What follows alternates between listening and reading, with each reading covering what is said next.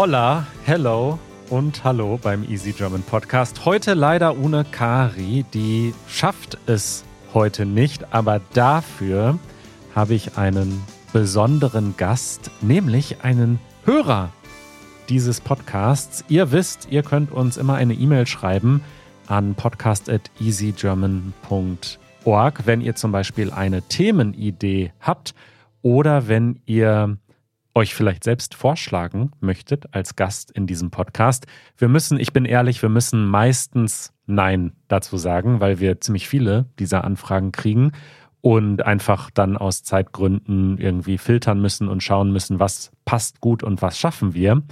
Aber diese E-Mail von Marcel, die fand ich sehr interessant. Warum? Darüber unterhalten wir uns gleich, aber ich begrüße erstmal heute hier bei mir im Easy German Podcast Marcel aus, ja, aus Guatemala, aus Deutschland, aus den USA. Das ist die große Frage. Hallo Marcel.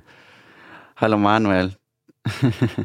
also, du bist Hörer von uns, denn du bist zwar Deutscher, du bist deutscher Staatsbürger, aber du musstest selbst erstmal Deutsch lernen, so wie alle anderen, fast alle anderen, die uns hier zuhören. Ist das richtig? Ja, also äh, es ist eine sehr interessante Geschichte, weil ähm, obwohl ich in Deutschland geboren bin, in Leipzig, und obwohl mein Vater Deutscher ist, dann habe ich irgendwann wieder Deutsch gelernt. Ähm, also ich habe ein Jahr oder zwei Jahre meiner Kindheit in Deutschland äh, verbracht, also ungefähr. Ähm, ich war im Kindergarten in Deutschland aber danach bin ich nach Guatemala gezogen. Da war ich so sechs Jahre alt und bin dann, bis ich 16 Jahre alt, in Guatemala geblieben. Und in dieser Zeit, da hatte ich wenig Kontakt mit der deutschen Kultur oder mit Deutschen in allgemein und habe dann erst später wieder angefangen, Deutsch zu lernen. das heißt, du bist in Deutschland geboren und bist dann in Guatemala aufgewachsen, also warst nur die ersten zwei oder drei Jahre deines Lebens in Deutschland, warst dann deine ganze Kindheit und Jugend in Guatemala und mittlerweile lebst du in den USA. Genau. Und habe ich das richtig in Erinnerung, dass du jetzt mittlerweile deutscher Staatsbürger bist und amerikanischer Staatsbürger und aber nicht mehr guatemaltekischer Staatsbürger? Genau, das stimmt. Also es ist schon ein bisschen komisch. Ähm, ich hatte schon äh, irgendwann einen guatemaltekischen Pass. Äh, der ist aber schon seit vier Jahren abgelaufen und ich habe also niemals eine neue beantragen. Und ähm, ja, von daher habe ich jetzt zwei ähm, Reisepässe, also einen deutschen Reisenpa Reisepass und einen amerikanischen.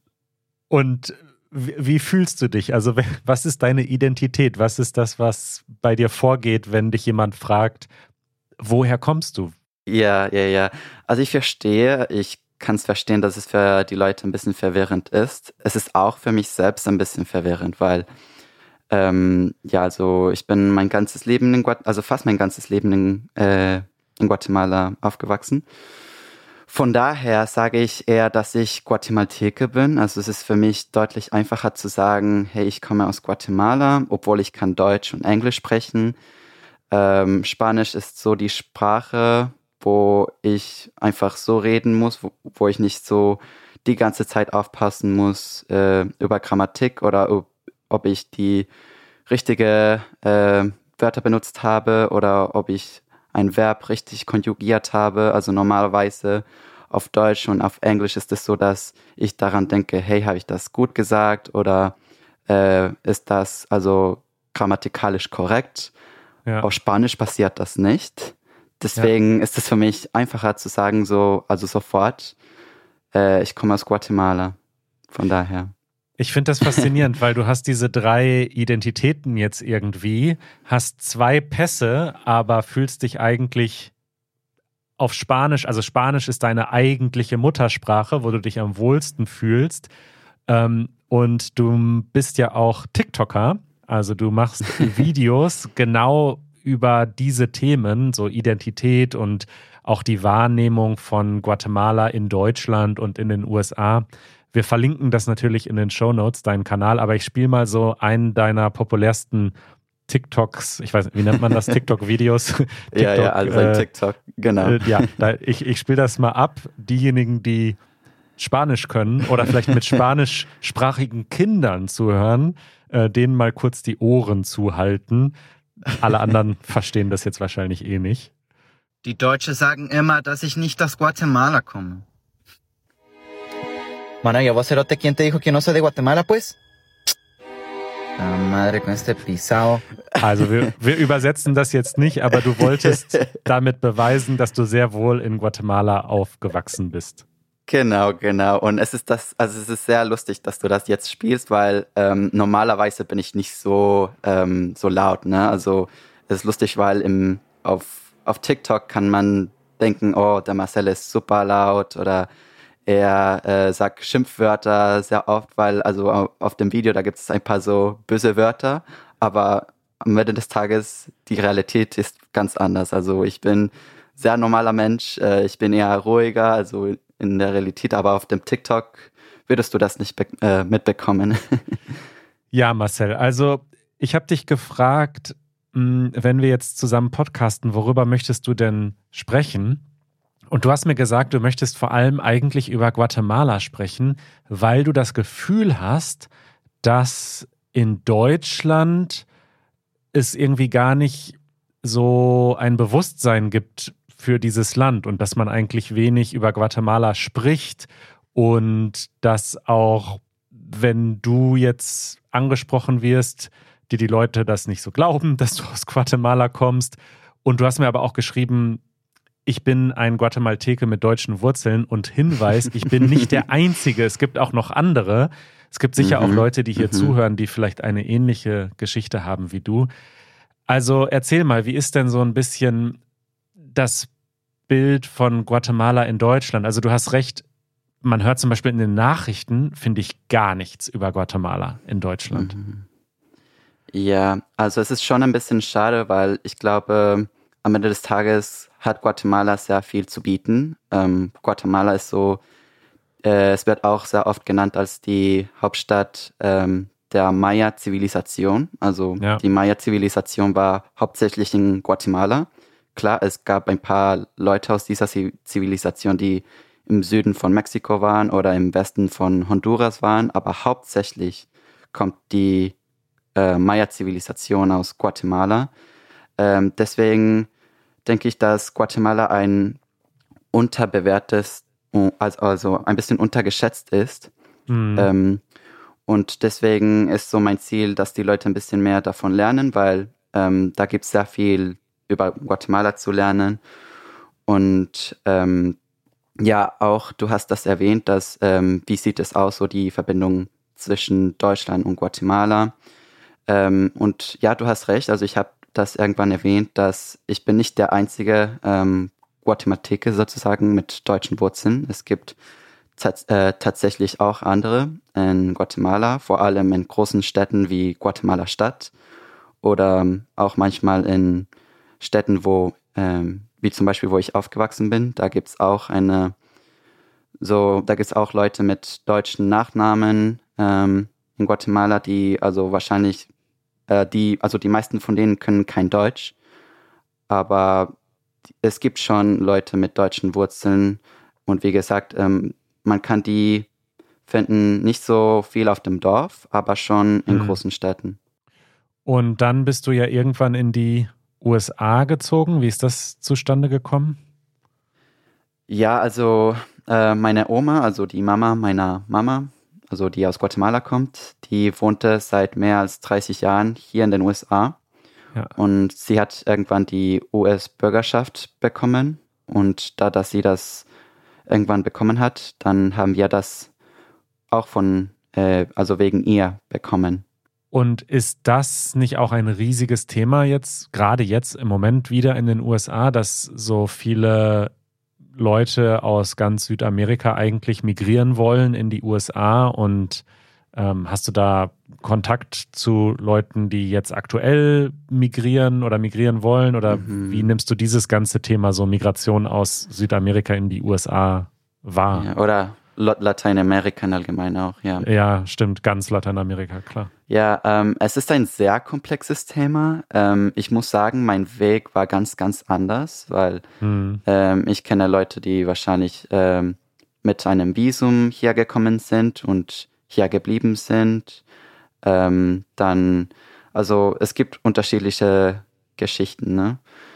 Ähm, und du hast gefragt, also was ich darüber denke. Also wie gesagt, das ist ein sehr komplexes Thema. Ich kann nur sagen, dass mein Weg ein bisschen lockerer war, weil äh, ich weiß, dass es normalerweise deutlich schwieriger ist, mhm. äh, hier umzuziehen.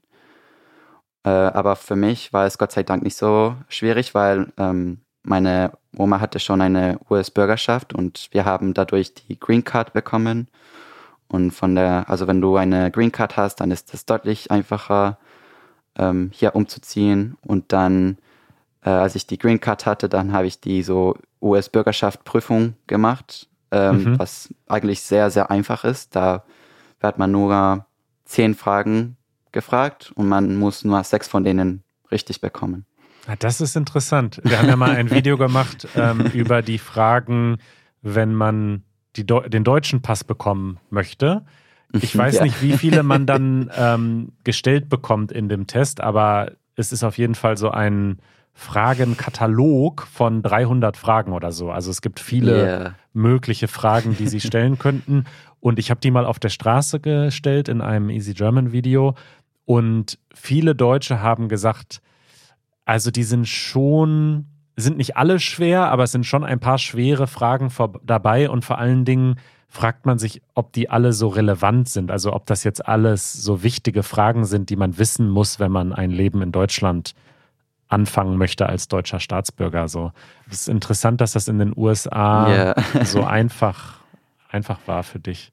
Und ich muss auch sagen, also du hast jetzt erwähnt, äh, man muss sich drei, also 300 Fragen mehr oder weniger merken oder mindestens die Antworten merken.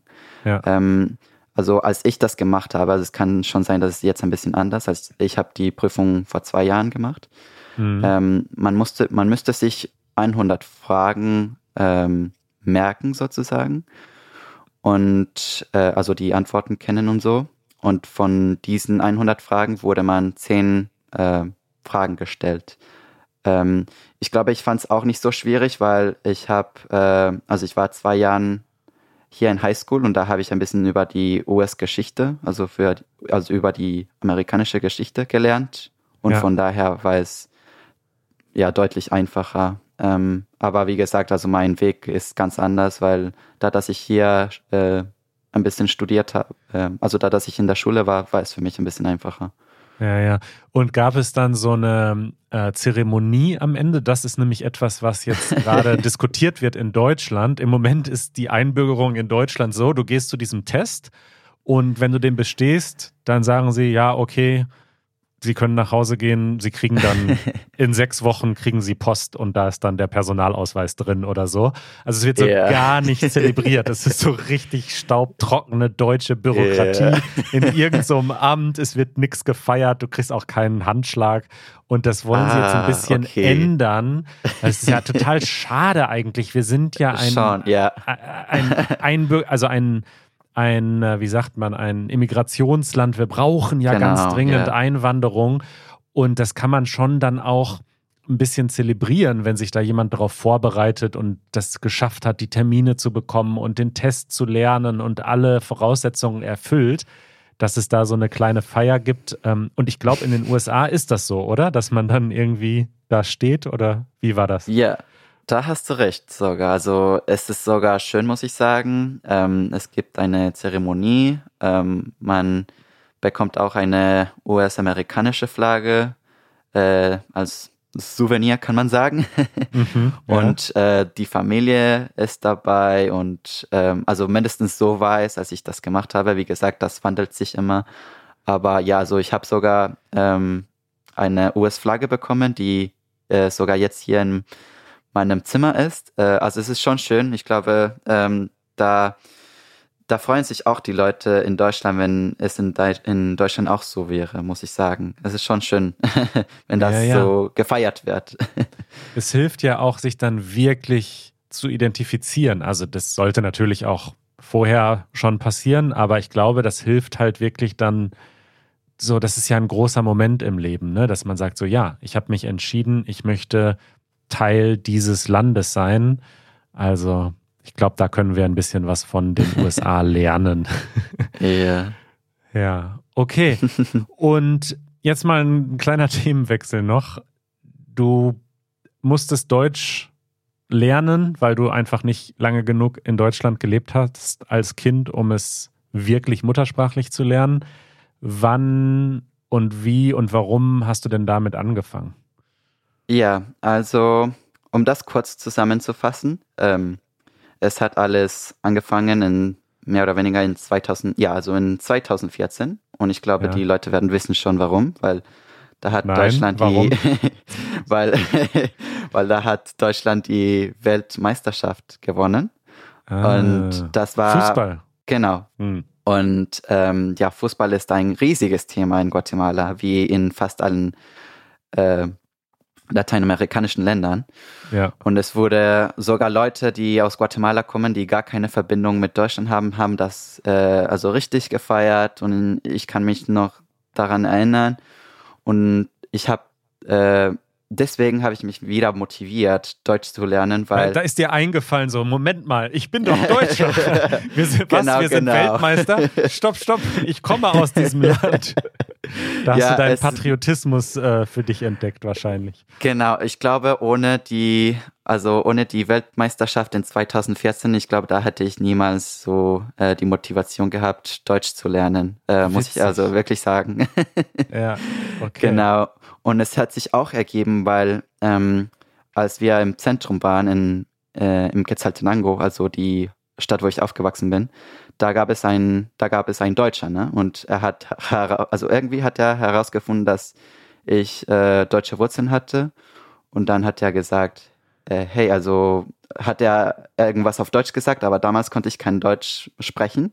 Mhm. Und ich habe nicht geantwortet. Und ich habe mich so schlimm gefühlt und ich fand es so peinlich, dass ich deutsche Wurzeln hatte, aber kein Deutsch sprechen konnte. Mhm. Und das hat auch zu der Motivation was beigetragen. Und was hast du dann gemacht? Also 2014, man muss dazu sagen, du bist jetzt 22, also du warst genau. relativ jung. Du bist jung und warst damals noch jünger. Jünger. Was ja. hast du dann gemacht, um neben der Schule dann Deutsch zu lernen? Ja, da gibt's, das ist auch ähm, sehr interessant, weil äh, irgendwie hatte ich so diese Frage so im Hintergrund, hey, was, wenn ich jetzt es versuche, Deutsch zu lernen? Ich habe es hm. mir damals sehr schwierig vorgestellt, weil wenn man Deutsch nicht kann, dann stellt sich man vor, als äh, Deutsch als so eine unglaublich schwierige Sprache. Ne?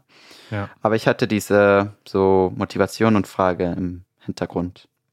Dann sind wir irgendwann, also dann haben wir irgendwann eine Freundin von meiner Mama besucht die tatsächlich auch deutsche Wurzeln hatte. Also ich glaube, bei ihr war der Vater Deutscher. Und dann hat sie irgendwann erwähnt, hey, also meine Kinder lernen Deutsch. Und ich habe das so gehört und dann habe mich auch daran interessiert. Und ähm, ja, der Lehrer war tatsächlich auch, also Deutscher. Er kam aus Neumünster. Mhm. Und ja, so hat sich das ergeben mit der Zeit. Neumünster im Norden von Deutschland. Ja, genau. Also nicht Münster, Neumünster. Ganz genau, ja. Hast du dir also quasi einfach einen Privatlehrer organisiert über Kontakte? Genau, genau. So hat das funktioniert. Und ähm, dann hat das also ziemlich gut geklappt. Ich habe so alles mit dem Akkusativ, Dativ, Genitiv gelernt, die Artikeln, wo ich immer noch ein bisschen Schwierigkeiten habe, aber das ist auch in Ordnung. Ja. Ähm, und ähm, ich muss auch sagen, ich hatte äh, einen kleinen Vorsprung. Also ich will nicht, dass die Leute sich jetzt mit mir vergleichen und denken, ha, ich kann jetzt nicht so gut Deutsch. Also ich hatte, ich muss schon erwähnen, ich hatte einen Vorsprung, dass ich in, ähm, im Kindergarten war, also nur kurzfristig und deswegen ist das so die Aussprache nicht so ein Problem. Also ich habe andere ja. Schwäche beim, bei, beim Deutsch, aber ähm, Aussprache ist wahrscheinlich nicht so äh, grundsätzlich äh, so schwierig für mich, aber ja, wollte nur das erwähnen, weil also ich habe, ich hatte schon einen Vorsprung, aber gleichzeitig habe ich auch daran gearbeitet, um äh, mein Deutsch zu polieren.